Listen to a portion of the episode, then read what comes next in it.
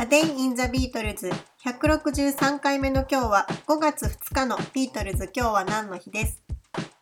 ？1964年の5月2日からビートルズは初めての1ヶ月間の長期休暇に入りました。映画 Hard Day's Night の撮影を終えビートルズの4人はパートナーと共に南の島へと向かいました。ブライアン・エプスタインはビートルズのバカンスを守るため完全極秘ルートの計画を立てメンバーたちにもコードネームをつけていました。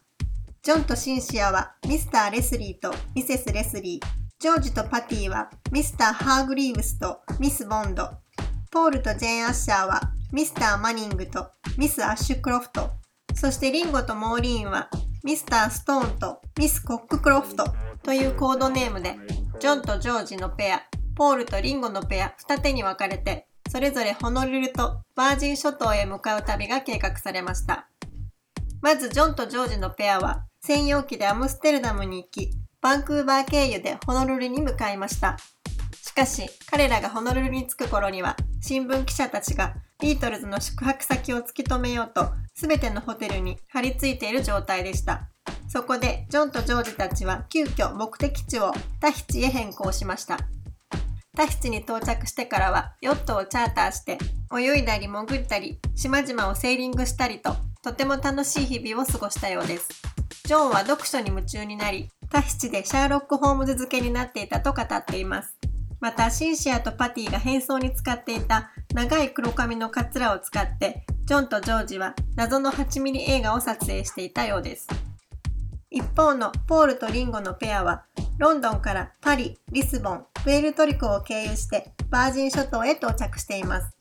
こちらもヨットをチャーターして釣りやシュノーケリングをしたり、他人の目を気にせずに開放的な日々を楽しんでいたようです。ポールは安物のギターを買ってバカンス中でも曲作りをしていたようです。リンゴはこの休暇のことは一生忘れないと語っていて、その言葉だけで涙腺が緩んでしまいます。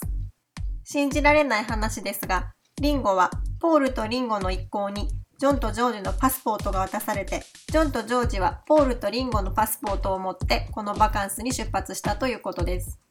真偽のほどは定かではありませんが、なんとなくビートルズの偉大さを感じさせられるエピソードだと思います。この1ヶ月のバカンスで英気を養ったビートルズは、ロンドンに戻った後、デンマーク、オランダ、香港、オーストラリア、ニュージーランドのツアーに出発します。A Day in the Beatles 163回目おしまいです。